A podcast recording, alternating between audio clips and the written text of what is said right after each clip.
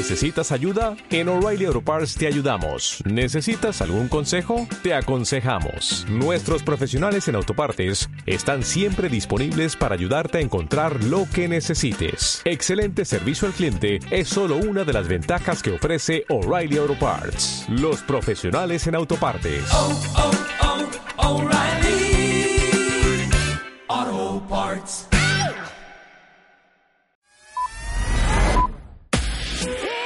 She's prancing, she's da da da da dancing. Estamos donde estés. Marta de baile al aire solo por W Radio 96.9. Estamos de vuelta.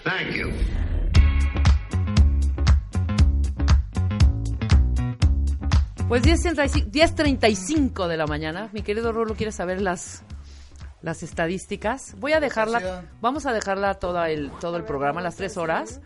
Y dije de piña, no de fresa. Es que me trajo una barrita Se Rulo. dice gracias, Rebe. Ay, de verdad. Muchas gracias, mi querido Rulo. Eh, voy a de- Tristemente va ganando vamos a dejarla, vamos a dejarla las tres horas, pero por el momento, perdón, ¿voy yo? Ah, pero esa es en la mía. Hicimos otra en la de Marta. También, que ¿Quién va también, voy, que también voy ganando en la de Marta. Cuentavientes, por favor, ya. Bueno, la voy a dejar al, al 10 para la una, damos los resultados finales, ¿ok? Y mañana cumplimos quien pierda. Los dos que pierdan se echan alguna... ¿Un huevo otra vez? No, no, un hue- No, sí, por supuesto. Ah, un huevo, no. Sí, claro. Ay, No te salmonela. Bueno, no ya, sacatón, Rulo. ya No, no, pongámonos... estoy muy confiado que voy a ganar. Bueno, ya pensaré yo en el castigo. O que Gracias, los cuentavientes. votos. No, o que los cuentavientes nos den algunos consejos. ¿Qué castigos pondríamos a quien perdiera? Son dos. Uno para Rulo, otro para mí u otro para Gio. En, en ese caso, estoy dando que los tres tenemos oportunidad de ganar o de perder. No, No, no, no, no. no. Pero los dos que vayan más abajo, en el ranking, esos dos tendrán que cumplir algún castigo. Va, que ¿Va? nos manden ahí la propuesta de castigo también. Perfecto, pues, lo pero les voy a decir que el reggaetón, eh, eh, cero, ¿eh? Nada de qué es lo No que les empieces gusta. con tus comentarios a Espérame, pelucear, no. los miles, no estoy peluceando. La tendencia, la tendencia, no estoy peluceando. Estás sesgando. La tendencia en los cuentavientes que nos escuchan a esta hora, de 10 a 1 de la mañana, no se permiten en ningún momento escuchar reggaetón. ¿Tú cómo sabes? Porque, Sí, tú no hables, porque- por el, no hables por el cuentaviente. No, no, no. no, no, estoy no. hablando por el cuentaviente, estoy leyendo lo que nos están Los escribiendo quiero, los los cuentavientes. quiero, cuentavientes. No, no, no, no seas, no seas este, lamebotas tú. Que el cuentaviente se exprese y se exprese bien. Mi querido Edilberto, ¿qué hice? No, no hice nada, no hice nada, no pasó nada. No está pasando aquí cosas. Mi querido Edilberto, ¿cómo estás? Bien, bien, aquí resiliente ante el Resiliente. ante el derramamiento de los líquidos. No hay ningún redamamiento de líquidos. Está bien.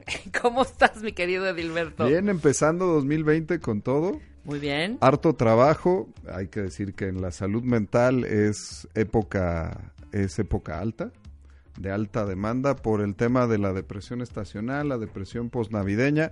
Y si vamos haciendo el comercial, el lunes que entra es el Blue Monday, que es el día más triste del año. Ese Blue Monday maldito. Bueno, también hay que sentirlo, ¿no? Y hay que saber acomodarlo. Ay, sí, Sí. yo ya muy preparada y muy, muy Tú, terapiada. tú ya vete trabajando de aquí al lunes. Ok, pero te digo algo, Edilberto, perdón, te voy a presentar como debe de ser para los que son nuevos cuentavientes y los que no ya conocen a nuestro querido Edilberto Peña, neuropsiquiatra y maestro en ciencias, director general de CISNE. Centro de Investigaciones en Sistema Nervioso Central, ¿ok? Ese mero.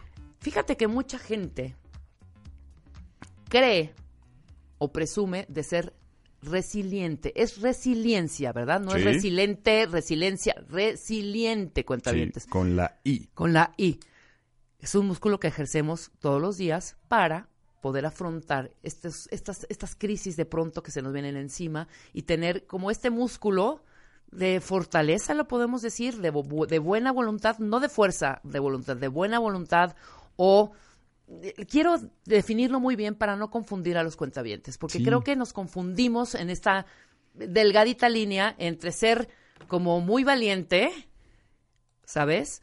Y muy, eh, como muy fuerte en muchas cosas, que no necesariamente esa fortaleza quiere decir que tu corazón y tus emociones no estén frágiles. ¿Sí me explico? Mira, poníamos un ejemplo ahorita, en, e- en el corte estaba Jimena relatando su experiencia de apendicitis y peritonitis, y ese es un Ajá. ejemplo perfecto en la resiliencia. Tardó una semana en llegar con su apendicitis ya perforada, convertida en peritonitis. Eso no es resiliencia, eso empieza con P y termina con Z y lleva varias letras en medio para jugar al ahorcado. Resiliente es cuando tú identificas muy bien un evento traumático que genera destrucción y tu capacidad, que ahorita lo vamos a ir definiendo, que tiene varios factores inmersos en medio, para poder construir a partir de lo que te pasó por ese evento de destrucción. Entonces es un evento malo que viene y me da con mis capacidades positivas de optimismo, de salir adelante y de ser una persona adaptable y diferente después de que me pasó algo malo. Lo podríamos fácilmente definir con cosas muy dramáticas y extraordinarias, ¿no? Si de repente me dices, oye, Dilberto, pues qué, ¿qué onda con la resiliencia después de los temblores del 19S, ¿no? Ah, bueno, pues te vas a encontrar gente, eh, agárrate una unidad habitacional que se cayó. Va a estar el que no se ha podido mover y está ahí puesto en una tienda de campaña esperando a que llegue eh, una instancia superior y le resuelva la vida, ¿no? Versus el que rápidamente mm, procesó la tragedia, estuvo en contacto, como tú decías, con sus emociones, con sus sentimientos, aprovechó ese malestar para que fuera el motor para movilizar sus recursos y entonces pensar salirse fuera de la caja, encontrar una solución creativa y de ahí ver cómo podía salir adelante del problema, ¿no? Claro. es muy fácil verlo con eventos así de extraordinarios. Pero si lo queremos transformar en un buen deseo de salud mental para el 2020, tendríamos que hablar y promover la resiliencia para la vida ordinaria, ¿no? Para levantarme todos los días en la mañana con la pereza, la flojera, el frío y las cobijas calientitas, que es un ejemplo de poder afrontar una situación donde me estoy sintiendo mal, ¿no? Ajá. Con mis problemas de todos los días. Ahora que hablábamos del Blue Monday, ¿por qué creen que es el día más triste del año? Porque ya me estoy aplastando un poquito de todos los buenos deseos y el súper optimismo que es exagerado de la época de fin de año Ajá. me estoy desacostumbrando a que estábamos todos reunidos, veo a la gente que nunca veo, nos dimos regalitos, todos los días había fiesta, si había el trabajo no había nada que hacer, todos hacíamos home office. De todos los excesos que me di en fin de año, pues ya me está llegando el estado de cuenta de la tarjeta de crédito, entonces ya estoy viendo que tengo que pagar y que voy a pagar el mínimo. Y además, mis buenos deseos de principio de año es estadísticamente el momento en el que más empiezo a fracasar, ¿no? Los gimnasios llenos empiezan a decaer un poquito, los que estaban haciendo dietas empiezan a dar permisos porque ya viene el 2 de febrero y entonces le podemos pegar al tamal. Ese tipo de situaciones son ejemplos de resiliencia cotidiana, ¿no? Donde, híjole, pues de algo muy bonito, que era la época navideña, todo felicidad, ahora me estoy empezando a topar con una Con dosis autorreal- de realidad. Claro.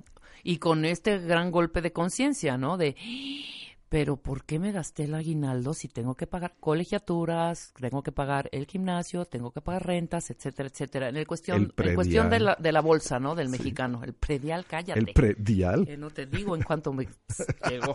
Pero bueno, sí, sí, sí. Creo que nos está quedando claro. De los cuentavientes también. Sí, y fíjate, tendríamos que distinguir esta, esta capacidad que ya definimos perfectamente. Ahora la pregunta sería, ¿y qué es lo que hace diferente a Rebeca, a Jimena, a la vecina, de sus capacidades de resiliencia?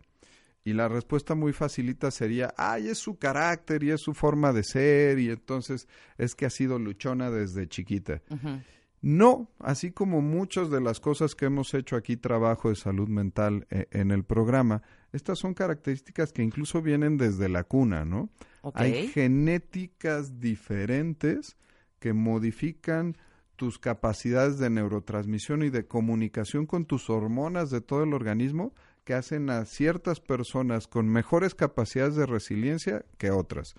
Te, te- te lo describo en un ejercicio rapidito los, eh, los neurotransmisores, que los hemos platicado aquí muchas veces, se activan en una situación de alerta y entonces tengo emergencia, tengo mucha dopamina, tengo mucha noradrenalina, se me cae la serotonina, me siento triste, me siento ansioso. Y eso se transmite a partir del hipotálamo y del tálamo que generan todas nuestras hormonas al resto del organismo y la hormona del estrés en el organismo es el cortisol. Los que tienen mejores capacidades de resiliencia son personas que pueden modular de forma más efectiva una ola masiva de liberación de cortisol. El que no es muy bueno para la resiliencia es aquel que le viene un derramamiento generalizado de cortisol y así se sigue y se sigue y se sigue y no se alcanza a frenar ni a modular. Los que tienen mejores capacidades de resiliencia sienten ese, ese rush del cortisol que te pega de repente, pero lo pueden empezar a modificar porque y ahí viene un circuito, un círculo vicioso, virtuoso de retroalimentación con el cerebro. El cortisol que está derramado en exceso empieza a modificar la respuesta de la amígdala, que es nuestro órgano que responde contra la ansiedad, del hipocampo, que es el que reconoce la racionalidad y los pensamientos que están relacionados a las emociones, y de la acción, que es de mi corteza prefrontal, que es de las palabras favoritas de doña Marta, que ya ves que le encanta la corteza prefrontal, Ajá. que es la que hace las acciones para que entonces yo pueda modificar mi medio ambiente, adaptarme y ser una persona resiliente. Entonces, desde cuna, desde genes, desde cromosomas, Y un rollo químico también. un rollo neuroquímico también. Neuroquímico, claro. O sea, los las sustancias que generan nuestros neurotransmisores, como este, como el cortisol, Sí. la diferencia entre tú y yo, hablando de la resiliencia, es que yo sí puedo ir lanzando mis dosis equilibradas y eh, ahí me la voy llevando. Y tú, por ejemplo, es un chorro que sale y vaya, adiós, equilibrio. Va y te retroalimenta y modifica tus respuestas neurológicas. O sea, las respuestas neurológicas en la emergencia son las que hacen que se libere un chorro de cortisol, pero esa vuelta que hace el cortisol al sistema nervioso central, si tú lo modulas como decías en tu caso, Ajá. entonces ah, otra vez se estabiliza el sistema nervioso central.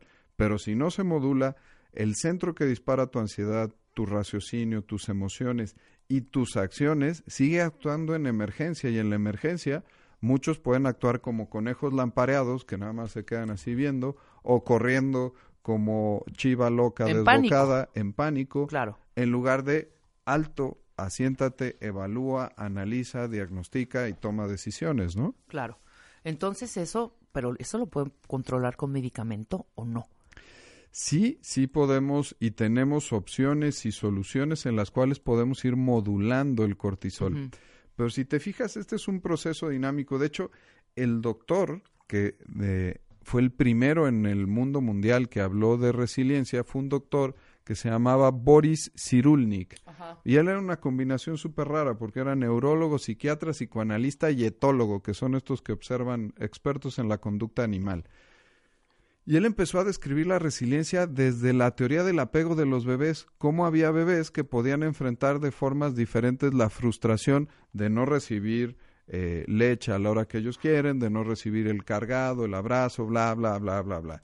Entonces, si es un proceso dinámico que empieza desde que estás muy chiquito, pero además viene la otra parte que nos enseñan nuestros papás, nuestro medio ambiente, nuestra escuela, nuestros amigos, nuestra red primaria cuando somos niños y adolescentes, que nos van fomentando o no la, el ambiente resiliente. Y eso también como tengo un cerebro tiernito, pueden modificar mis capacidades de neurotransmisión, de producción de cortisol y, y a lo mejor yo no nací con el mejor armamento para poder ser resiliente, pero si mi medio ambiente me ayudó, me dijo por dónde, fomentó mis habilidades de resiliencia, termino ya siendo alguien que de, de entrada, de armamento neurológico y de hormonas, ya estoy capacitado para ser resiliente. Entonces, sí son momentos muy importantes la infancia y la adolescencia para fomentar la Y resiliencia en nuestros reforzarla, niños. ¿no? O sea, me imagino que cada quien desde chiquitititos, obviamente ya lo dijiste, ¿no? Es como multifactorial, Sí. ¿no? El ambiente familiar, la genética, etcétera, etcétera. Pero como que nacemos igualitos, ¿no? A Lo que voy, mi pregunta es, tanto tú como yo desde bebecillos, independientemente de la genética, tengo como bien equilibrado toda mi, toda mi dopamina en su saquito, mi cortisol, mi serotonina. O sea, tú y yo la, la tenemos igualita y en el camino se empieza a descomponer. En el camino se puede descomponer. Imaginémonos que nuestros genes probablemente Ajá. están funcionando perfecto de chavillos y en algún momento entra una bomba de tiempo que hace que, ¡pum!, ya no pueda yo producir la serotonina que se necesitaba. Ok. Eh, por eso de repente hay, hay gentes que van al consultorio y te dicen, oye doc, pero pues yo siempre fui alguien increíble, este, crecí sin papá, mi mamá nunca estaba en la casa porque tenía que trabajar, yo cuidé a mis hermanos, me pagué solita la universidad y ahora de repente me enfermo de lupus, me dan medicina, me dice el doctor que voy a estar bien, que no voy a tener ninguna complicación y de esta no me puedo levantar, ¿no? Claro. ¿Por qué demonios pude hacer una historia impresionante toda mi vida y en esta me troné? Es esta bombita de tiempo que les platico donde mi sistema nervioso y mi capacidad de secretar neurotransmisores daba el ancho, ¿no? Me probaban contra no tener papá, hombre, no hay pedo, va para adelante. Ajá. Me probaban contra que mi mamá no estaba todos los días, órale, te alcanzó todavía, tun, tun, tun, Ujú. tun. Pero cuando llegaste ya al confron- a, a confrontarte con una enfermedad, con el Con un tratamiento, un con poco más severo. Eh, y que incluso no tiene que ser más severo que lo que me pasó en la infancia, ¿no? Pero ya tengo el efecto acumulativo donde le fui dando a mi sistema nervioso hasta que me troné. Y ahí ya bajo mis manitas y termino solicitando ayuda de un especialista, pero se les hace muy incongruente a las personas, a veces en su misma historia personal dicen, "Doc, pues qué pasó? No, yo era una persona resiliente, porque ahorita no estoy pudiendo, ¿no?" Ahora dime, eh, si yo pusiera la frase de puedo darme cuenta que soy poco resiliente, ¿por qué? Dame cuatro o cinco características. mi adaptabilidad al cambio, ¿sí? Todas aquellas personas que son inflexibles, que les gusta que sus legos estén acomodados de esa manera, no se los muevan. Mi oficina, mi escritorio, mi horario, mis cosas. Oye, hay una emergencia y se desquician. La inflexibilidad es una característica que va directamente en contra de alguien que pudiera tener capacidades de ser resiliente. Ese sería como el olfato básico para alguien que no es resiliente. Dos, mi creatividad. El que no es resiliente solamente sabe trabajar by the book. ¿sí? O sea, ¿cómo puedo llegar de el metro cuatro caminos a Tasqueña solo por la línea 2? Ujú. Oye, pues la línea 2 está cerrada porque se inundó y los vagones están flotando. Ya no pude llegar. Hablan, oye, no voy a poder llegar a la cita. Oye, pero es una cita súper importante, te vamos a dar un contrato, es increíble. Se acabó el mundo. No hay manera que tengan esa creatividad para poder eh, lograr salir adelante. Ni capacidad para resolver problemas, entonces. No, no, no, no.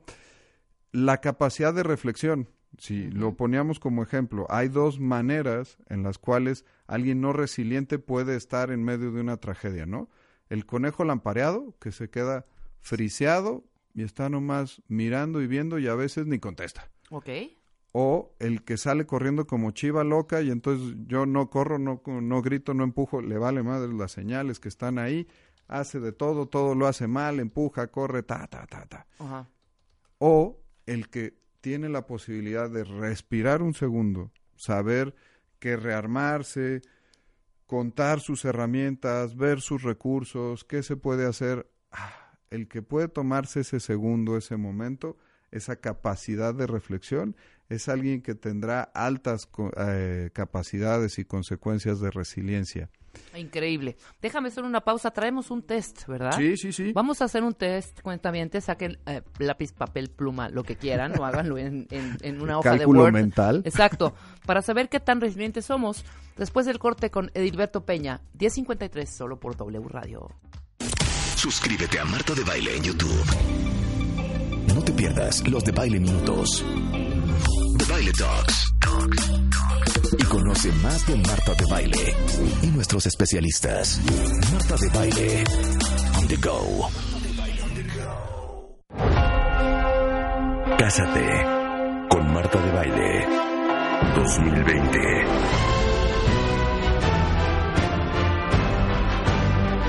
Esta vez, las reglas cambian. Cásate con Marta de Baile, The Game Show. Próximamente, por W Radio.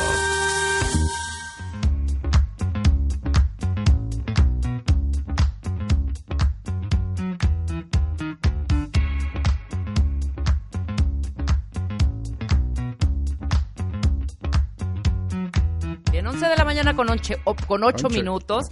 Dije mañana, ¿verdad? No noche. Sí, de con la onche. mañana, pero onche para lonche. Estamos platicando sobre la resiliencia, un término que muy pocos de nosotros Lo eh, escuchamos lo seguido. escuchamos y lo trabajamos y hacemos eh, ejercitar ese músculo. Pero creo que a todos los cuentavientes les ha quedado bastante claro y nos están compartiendo una serie de historias, eh, Edilberto, que me gustaría de alguna manera eh, comentarte algunas. ¿Ey? Mira, eh, por ejemplo, dame chance dos segundos que abro esto. Ah, yo leí alguna, fíjate, hubo una muy interesante que decía, Doc, yo pude aguantar divorcios, pude aguantar fallecimientos, la, la, la, pero el día que me diagnosticaron lupus me quebré, que era justo el ejemplo. Ah, mira, el, que el ejemplo que nos diste, claro. que, habíamos puesto. Entonces eso, eso estuvo, sin querer me salió. Mira, eh, otra cuenta nos dice, tengo que guardar esto y repetirlo diario, es decir, el podcast, el programa y escucharlo en, en podcast. Creo que esta prueba que hoy vivo, no nos comparte la prueba, pero eh, me imagino que es algo Feo. bastante fuerte. Es la más difícil y no sé cómo lo voy a librar. Tengo 54 años, siento miedo, pero a la vez no creo que pueda.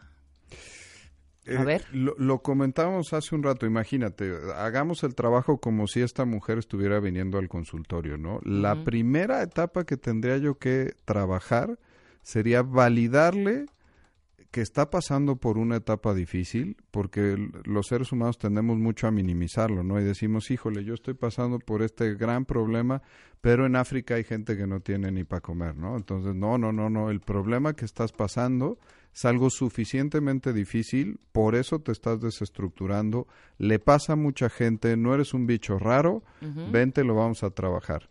Una segunda etapa es la de que se ponga en contacto, y lo decías tú muy bien por intuición, que se ponga en contacto con sus emociones y que le ponga nombre a sus emociones. Entonces, si estoy frustrada, si estoy triste, si estoy enojado, a partir de que le puedo poner nombre, no nada más decir me siento mal, si le puedo poner nombre y digo estoy frustrado porque me está pasando esto, entonces ya sé qué tengo que hacer para sentirme mejor. Si sé que estoy triste, si sé que estoy enojado, esa es una segunda etapa. Y la tercera, eh, uno como psiquiatra tiene que identificar las áreas libres de conflicto de la persona. E- Es difícil que alguien tenga problemas en todas las áreas de funcionamiento de su vida. A lo mejor tengo problemas en mi familia, en mi salud, con mis relaciones sociales, pero mi trabajo es mi área libre de conflicto. Entonces tienes que a partir del área libre de conflicto de esa persona y de las capacidades que tú reconozcas que tiene buenas, fomentarlas para que entonces pueda tener ese trabajo de crecimiento y se sienta con la fortaleza para salir adelante de la tragedia. ¿no? Ok, claro, por supuesto. Bueno, y muchos miles más que te están arrobando y contestarás en el transcurso de la tarde, Ah, Ahí llegaremos. donde están descubriendo apenas que son sí resilientes o poco resilientes. Poco ¿no? resilientes. Entonces, por eso vamos a hacer este test ahorita, para Sí. saber en cómo estamos, cómo rankeamos, ¿les parece? Sí. Papel y pluma. Se los platicamos. Examen. Examen. Examen. Examen sorpresa. Con Marta de Baile. Ya estamos. Ya estamos, ya estamos. Lo vamos describiendo para que puedan estar fáciles las, las respuestas y las puedan sumar y lleguemos rapidito al resultado. Venga, también está arriba en martadebaile.com. Ah, genial. El cuestionario para que lo vayan siguiendo, búsquenlo. El cuestionario es de 14 preguntas y las respuestas son desde totalmente en desacuerdo a totalmente de acuerdo. Perfecto. L- lo más en desacuerdo es uno, lo más de acuerdo es siete. Entonces, si yo estoy muy en desacuerdo con la característica que les voy a mencionar, me ranqueo, me califico como uno. mm, Progresivamente le voy subiendo si estoy más de acuerdo hasta que si me sonó increíble y yo soy esa persona, eso es siete. Venga, ¿Sí? Órale. perfecto. Número uno, normalmente me las arreglo de una manera o de otra. ¿sí? Siempre encuentro una solución para el problema. Ese es el uno. Dos, me siento orgulloso de las cosas que he logrado. Sí, ahí pongan su calificación. Tres, en general me tomo las cosas con calma. Respiro. Ujú. Cuatro, soy una persona con una adecuada autoestima. ¿Qué es una adecuada? ¿Qué es, eso? Es lo que tú O tienes consideras. una autoestima alta o no la tienes. Tiene que ser absolutamente subjetivo. ¿sí? Ok. Ah, y tú, si, si dices soy la pésima autoestima, le pones uno. Si estoy a medios chiles, le pones cuatro. Ok, perfecto. Cinco, siento que puedo manejar muchas situaciones a la vez. Ok. 6. Soy resuelto y decidido. 7. No me asusta sufrir dificultades porque ya las he experimentado en el pasado. Sírvase esto para decir que la vida sin estrés no existe, ¿no? Ese nirvana que creemos que va a llegar, nunca va a llegar, entonces no esperen eso. Primera tarea para la resiliencia. De acuerdo. 8. Soy una persona disciplinada. Bueno, pues en alguna no tenías que salir bien, nueve. 9. Pongo interés en las cosas. Ok. 10. Y esa se la dedico a mi mamá. Puedo encontrar generalmente algo sobre lo que reírme. Bien, está padrísima. Sí, siempre me critica que me río de cualquier pendejada, pero bueno. 11. La seguridad en mí mismo me ayuda en los momentos difíciles. Ok. 12. En una emergencia soy alguien en quien la gente puede confiar. Ya me pusieron el chalequito de protección civil en la oficina. 13. Ya vamos a acabar. Mi vida tiene sentido. Sí, del 1 al 7. Y el último, 14. Cuando estoy en una situación difícil, por lo general puedo encontrar la salida. ¿sí? Califíquense, acuérdense, lo más en desacuerdo con el statement que uno da es 1, progresivamente 2, 3, 4, 5, 6, 7 es donde estoy más en acuerdo con lo que se dijo aquí de características. Perfecto. Entonces, sumen cuentavientes Échenle la sumada. y compártanos sus cifras, qué resultados sacaron. Eh, ¿Cómo lo vamos a hacer? ¿Lo vas, o sea, sumamos todo y tú nos vas a decir Lo sumamos parejito. Jimena, ¿cómo te fue? Ay, 61. Muy bien, ahorita te vamos a poner una arrastrada. espérame, espérame. A ver, No, súmame no. esto. Muy Eh, bien. eh, tienes que enfrentar la dificultad de echar la sumada, Rebe. Sí, sí, para cierto, ser tienes razón. para ser ver, resiliente. Ok, mientras ustedes platiquen. Bien, mientras sumo mis, mis números. Bueno, si se fijaron, no existe cero, ¿no? Entonces ya por default no vamos a encontrar a alguien que saque cero. Hay que decir que mientras más, seguramente por, por intuición lo pueden sacar, mientras más puntos se obtenga en esta escala, uno es más resiliente. Entonces, si yo tengo una calificación, el mínimo, si tengo 14 y tengo 1, pues puede ser 14, pero si tengo una calificación entre 24 y 48, auxilio, pidan cita en su ¿Ah, proveedor sí? más cercano de salud mental, ustedes tienen una pésima resiliencia, es gente que no tiene los recursos, genéticamente no nació con el material, sus papás si le quieren echar algo la culpa, no les ayudaron perfectamente para poderse armar y pues les va a costar mucho trabajo, ¿no? Yo saqué 86. Ah, ahorita te ponemos estrellita en Pero la dime frente. algo mientras estamos, eh, eh, mientras nos llegan las, nos llegan los resultados de los cuentavientes. O sea, hay algo más. Lo que quiero entender es, Ujú. quizá no sea resiliente por Sí. sacar 86, ¿no? Puede ser alguna otra cosa. No sé qué. O tiene Mm. que ser forzosamente, o sea, si saco esta este, esta cifra, Ah, ¿sí ya, me estoy ya. explicando? Sí, ya, ya Igual te es entendí. un rollo como de, me vale, evado y así me meto a la alberca, ¿no? O sea, con miedo y todo, pero igual este cruzo todos los obstáculos, pero Es- por pero no genuinamente. ¿Sí me Esta explico? escala fue diseñada solo para medir la capacidad neurológica de resiliencia, Ok. pero no está peleada ni es mutuamente excluyente con otras características de mi personalidad. Yo puedo ser alguien Ajá. que soy increíblemente resiliente y a la hora que me hacen la pregunta 6, soy resuelto y decidido, le voy a poner 7. Exacto. Pero mi otra pata de la que cogeo es que soy extraordinariamente impulsivo. Y entonces respondo a la primera, no me puedo medir, me para el policía y para cuando viene a platicar ya le estoy grabando diciéndole que es un corrupto y que entonces lo voy a subir a redes sociales y que ya me quiero bajar a golpearlo y soy Lord Trancazos en el periférico.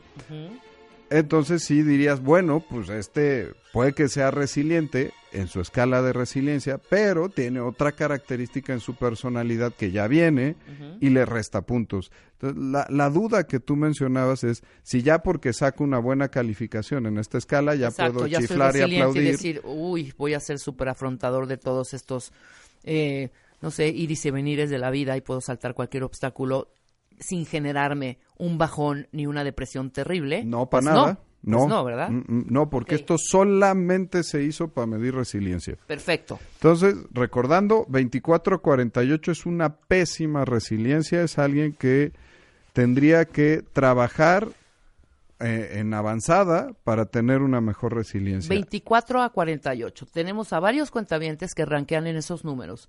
Tengo a. Edith. Edith, necesitas que se te haga una revisión para Sí. determinar. Ve con Edilberto, tiene 25. Mira, hay chamba desde lo genético, o sea, desde que le puedes hacer mediciones de hormonas, bla, bla, bla, bla, bla, desde lo ambiental hasta ver las características de personalidad, que son lo que mencionabas, que son las herramientas que tú ya formaste para enfrentar los problemas, ¿no? Claro, Ana 34, o sea, hay varios cuentavientes que están por debajo de esta media que estás eh, Que estamos que poniendo. estamos poniendo en este test y muchos más que están en 70, 68, 85. Muy bien, muy bien, algunos que sí que sí creo que sí están como rankeando bien y pueden Cuando se creó tener más herramientas pues ante Sí. la frustración y el dolor. Cuando se inventó esta escala, imaginémonos que la puntuación media con la cual se calificó a la gente fue 71, para que se den una idea. Ok, ok. En, en medio tenemos a los que tienen entre 48 y 72, que podríamos decir que tienen una resiliencia normal. Felicidades, Jimena. Muy bien. Rebe, ¿no te has confesado? 86. Ah, sí, cierto, sí me Sí. habías dicho. 86. Entonces, ahorita, ahorita vamos contigo. Pero como Jimena tiene una resiliencia normal, a lo mejor en algunas características no soy el más avesado, pero en otras tengo lo suficiente para salir adelante en la mayoría de los conflictos de la vida. Ya Dios dirá si se me presentan en filita uno, dos, tres, cuatro eventos extraordinarios, a lo mejor son personas que sí necesitarían una echadita de mano, ¿no? Perfecto. Y el grupo, el, el tercio de arriba, que son los de 72 pa'lante, que terminan en, en 98, tú sacaste 86, Rebe, son los que tienen una resiliencia excelente, vienen cargados de matriz, con muy buenas características, aprendieron buenos hábitos, que ahorita e- es con lo que vamos a cerrar, cuáles son los hábitos que se tienen que fomentar para que uno sea una persona resiliente Ajá. y además, en sus eventos y características de vida y en las dificultades que les ha tocado, eh, Rebe decías hace rato que la resiliencia es un músculo, la vida y las dificultades que se me van poniendo enfrente van haciendo que yo fortalezca este músculo. Entonces, estos que salieron de 72 para arriba es gente que ha vivido problemas, Claro. que los ha tenido y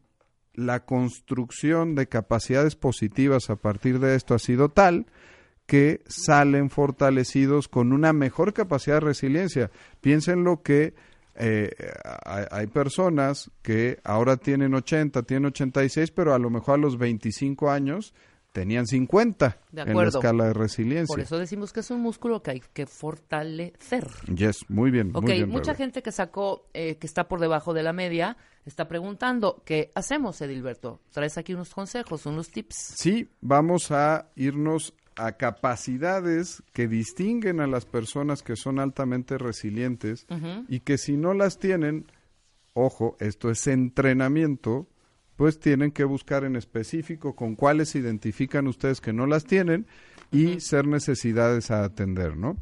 Son 12. Venga. Uno, las personas resilientes son conscientes de sus potencialidades, o sea, de sus capacidades de virtudes y de sus límites. Ellos las tienen bien, bien, bien claritas. Yo sé que soy bueno para las matemáticas, pero soy pésimo para historia y vienen los exámenes y entonces pido una asesoría de historia porque sé que me van a poner una arrastrada, ¿no? Perfecto.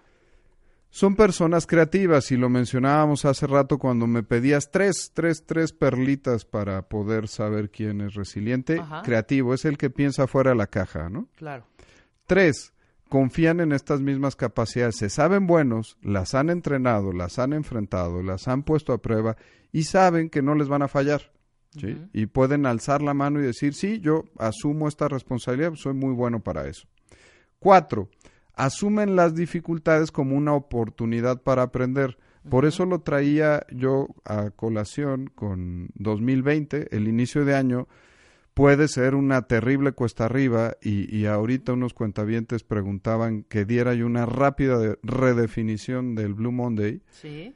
El Blue Monday es un ejercicio de actuarios, un ejercicio estadístico que se hizo para ver dónde estábamos las personas con menor estado de ánimo y se, se encontró que era el tercer lunes de enero y esto era debido a las características que mencionamos rápido al principio, que era toda la ola de optimismo exagerado que teníamos en diciembre, las reuniones, el estar sociable, los regalos, las festividades, pero eso ya se había acabado, se había acabado el impulso de los buenos propósitos y estaba el regreso a la realidad.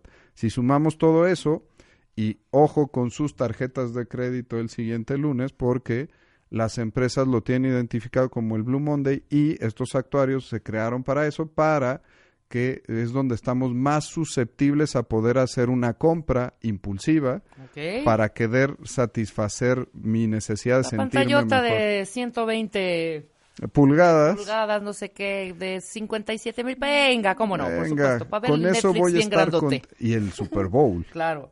Entonces, asumen las dificultades como una oportunidad para aprender. Cinco, y, y no solamente es esto, pero practican mindfulness o atención plena o conciencia plena. Con esto, el, el mensaje es, tienen formalizados maneras en las cuales pueden confrontar al estrés. Y lo decíamos, no hay vida sin estrés, pero pensemos en una balanza. Si tengo las dificultades propias de mi realidad, si no me alimento con cosas buenas, benéficas, que me hagan sentir placer, no tengo manera de poder enfrentar esto, ¿no? Perfecto. Seis, ven la vida con objetividad, pero siempre a través de un prisma optimista. En el justo medio, no son pesimistas, no es ¿para qué hago esto si me va a salir mal? Pero tampoco es el únete a los optimistas y ánimo, compadre. Venga.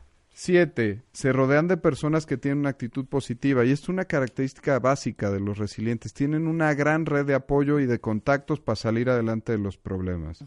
Ocho, no intentan controlar las situaciones, controlan sus emociones. Si controlo mi emoción, puedo dar una mejor respuesta. Nueve, lo- la primerita, son flexibles ante los cambios, subrayado y con negritas. Diez, son tenaces en los propósitos, no son tercos ni románticos de hacer las mismas cosas, sino que son tenaces y las obtienen. Once, afrontan la adversidad con sentido del humor, por eso la pregunta de que tienen la capacidad de encontrar algo de que reírse. Y 12, buscan la ayuda de los demás y el apoyo social. Si ya sé que estoy enfrentando un problema, lo peor que puedo hacer es hacerme bolita, enconcharme y tragarme el problema yo solito. Hay gente que me va a ayudar, la tengo que activar. De acuerdo, completamente. ¿Algún curso que tengas pronto? Bueno, sabemos que tienes, eh, bueno, El estás en el cisne. Perdón, voy a dar los teléfonos. 5160-5596 Sí. Y el 5666-5677. Cisne, Mefi- Cisne México en Facebook, en Twitter están como arroba Cisne México. Y bueno, con eso es eh, suficiente para que los puedan contactar, ¿no? Somos cisnes por todos lados y todas las plataformas. Perfecto. Cisne México. Maravilloso. Y eh, tú das las citas, o sea, Ahí en está todo está mi equipo. todo el equipo para poder Yo, atender los yo no soy el todólogo, acuérdense que hay expertos para todo, entonces Sí, hay. Niños, viejitos, psicólogos, terapias. Eh, el chiste es que se encuentre la manera de ayudarse a cada persona. Perfecto. Edilberto, muchísimas gracias. Gracias, Rebe, a ser resilientes. Totalmente. Y preparar nuestros temas para las siguientes, los Ya- siguientes meses. Ya estoy puesto. Esto. Nosotros hacemos una pausa. Ya está el tiburón de baile aquí porque nos va a enseñar la segunda parte. Nos quedamos en, en esta segunda parte. Ya habíamos hablado de la primera. Bueno, haremos un- una recapitulación de lo que platicamos en, la primera parte de este tema, cómo hacer un currículum para que impresiones a tus reclutadores cuando vayas a pedir chamba. Después del corte, 11.27, solo por W Radio. Cásate con Marta de Baile 2020.